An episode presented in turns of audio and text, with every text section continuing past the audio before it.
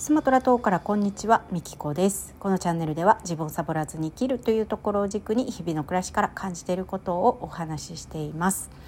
はいということで今ですねえー、久しぶりに電子書籍を書いてるんですよ、えー、どこかの回でねちらっとお話ししたかもしれないんですけど住宅ローンは手放せるっていうね、えー、テーマでお話をしああの書いてます。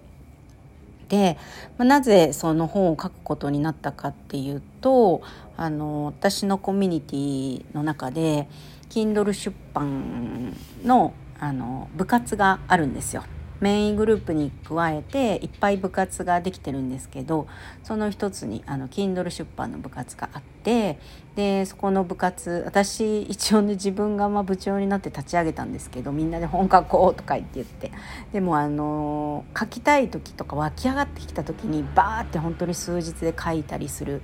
あの癖があってあんまりコンスタントに出してなかったんですね。今8冊ぐらい7冊か8冊ぐらい書いてると思うんですけど。で1人の方がねコンスタントに毎月書いて、えー、1年間えー、毎月1冊出し続けた方がいてね、えー、その方が、え、シェア会をしてくれたんですよ。1年書き続けたこうなるよっていうのをね。でそれを聞いてその時にねああ私も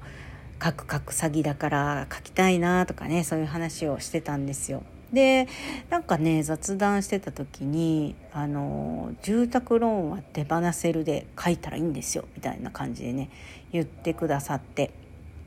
であのー、まさか自分では絶対出てこないテーマです。はい。もうなんかなんだろうたまたまたまたまというかなんかそんなにすごいと自分でも思っていないことだったんででもあのその方がたまたまねその住宅ローンを抱えてるから、まあ、例えばね、ちょっと別の地域に移住ができないとか海外じゃなくてもね日本国内でもね住宅ローンがあるからっていう理由であの移動できない人たちがいたりするのでその人たちに響くんじゃないかなっていうのでね言ってくれたんですよ。でなるほどと思って書きますって言ってねで書いてるんですよ。でしばらくちょっとね悩んでました。あの生みの苦しみで。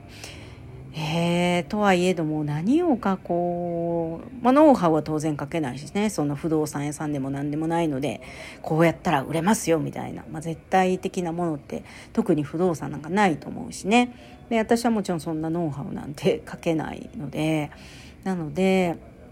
でそこで一番肝になることって何かなって思うった時にやっぱりその手放せないのは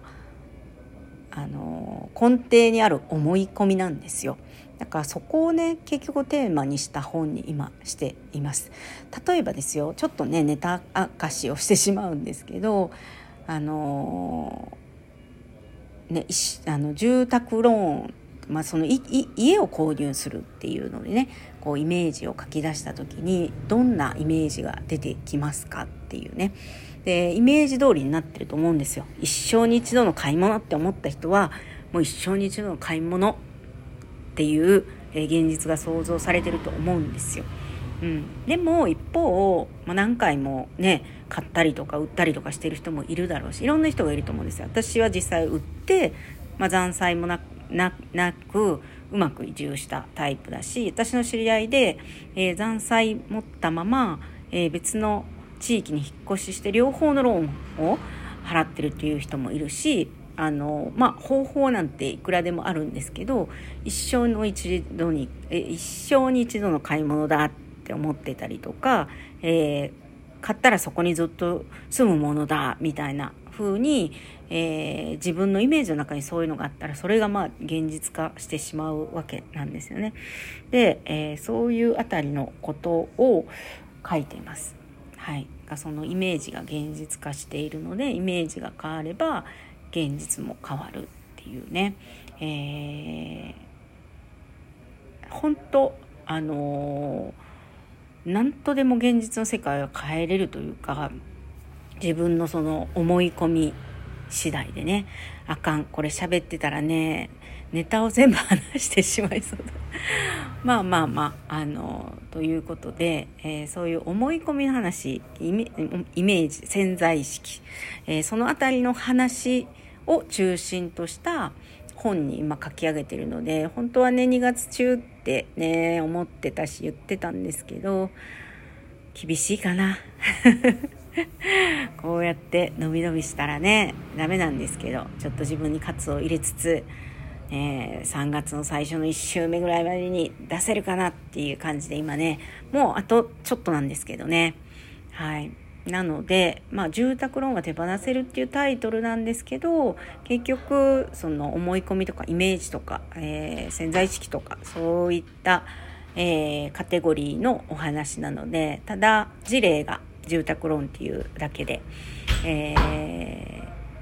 ー、関係なくても住宅ローン関係なくても、えーまあ、何か役に立つ本ではないかなと、えー、自分の中で書きながらうんうんいい感じに仕上がってると思っております。はいということで、あの本書いてるよもうすぐ出すよっていうね、えー、そんなお話でした。最後までお聴きいただきありがとうございました。